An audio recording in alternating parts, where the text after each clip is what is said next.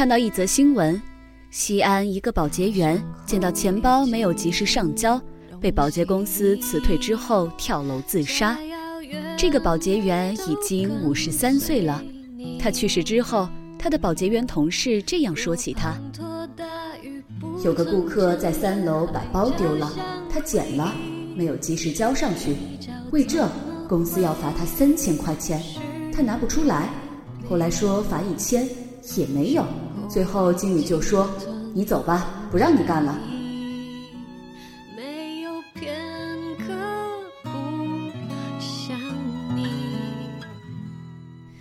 于是丢了工作的他可能想，工作没了，那我就去死吧。于是他就真的死了。有些人的生命就是这么廉价，一千块都不值。许多人可能会想，死了拉倒。谁让他心里太脆弱，捡到钱就想独吞，被辞退活该，贪财的后果，你若你有理。打开评论，果然大多数人都是一边倒的斥责死者。可是你这么说话，是因为你并不能体会到穷人的感受啊。跳楼的环卫工人，一千六的月薪，捡到钱的一瞬间犹豫，让他这个月都白干了。有的人说，这犹豫就证明了品格的低劣，可那是因为你从来没有穷过。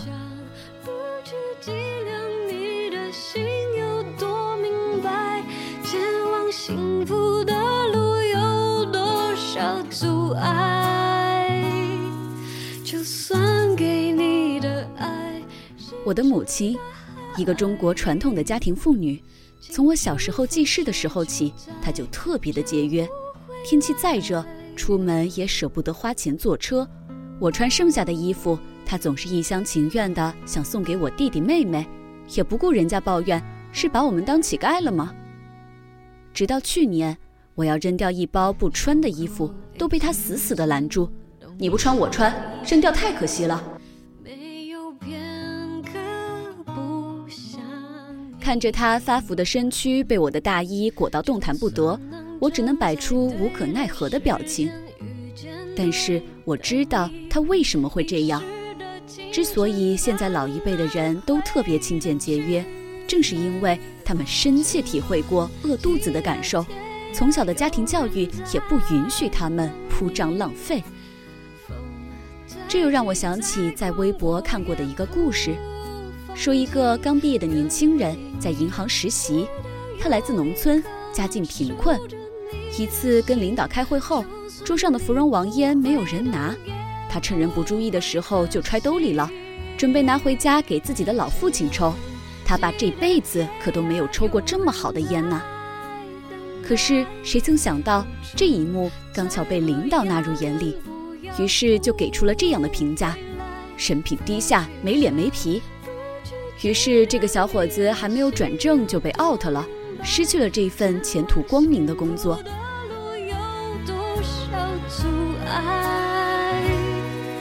就算给你的爱是真的爱，青春飞逝就再找不回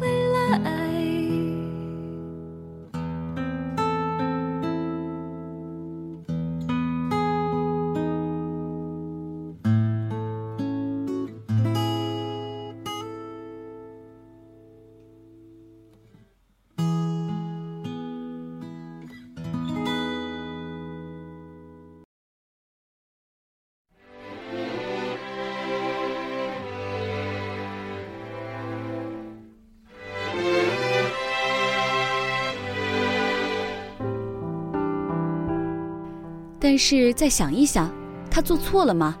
烟反正没人抽，拿回家孝敬父亲有什么不对？在他从小的观念里，浪费是可耻的，孝顺父母是值得提倡的。只是一包烟而已，有什么大不了的？就好像那个保洁员一样，捡到了钱包，既然失主没来寻，为什么我不能据为己有？往往是一个这样无意的举动，让他们被扣上了品德低下的帽子。但是他们为什么会这样呢？一个几千块钱的钱包，真的值得让自己丢了品格吗？想必家境稍好一点的银行实习生，恐怕也不会瞧上会议室里区区一包芙蓉王吧。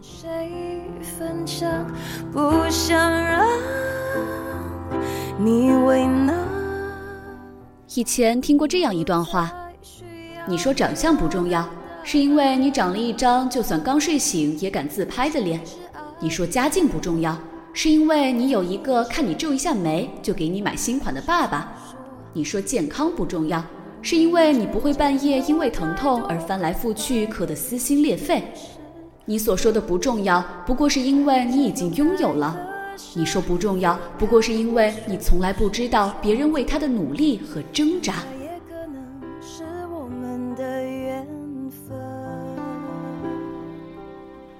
贫贱不能移固然可贵，但是人家移了，就代表人品低劣吗？所谓高贵的品格，是在吃饱饭的情况下才能满足的。都饿到山穷水尽了，哪里还有精力讲究自己吃相难看呢？每个人因为自己的境遇不同，都有自己薄弱的一环。不要用自己的标准去衡量别人，也不要随意的评价他人。成年以后，我们每个人的举动和言行，来自于自己的家庭教育。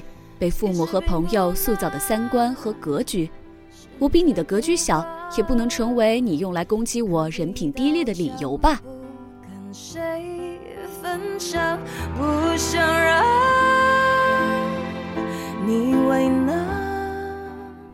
而人与人之间最愚蠢的也是考验，它不能说明任何事。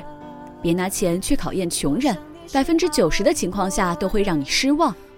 也不要拿脱光了衣服的大胸美女去考验爱情，除非你以为全世界的人都是柳下惠。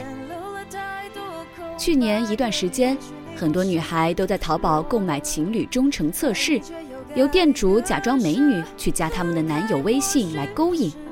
我想买过的人大概都分手了吧。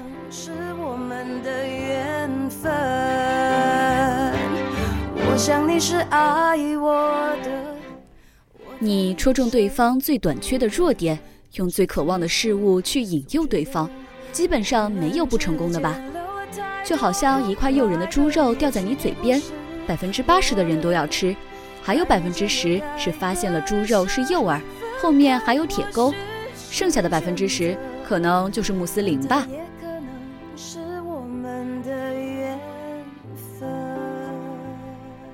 其实说了以上这些。切莫并不是提倡不要拾金不昧，或者说顺手牵羊、随手拿走一包烟是值得提倡的行为，只是希望当你以后碰到类似的事情的时候，不要妄自评判、恶语伤人，也不要迷信于所谓的考验。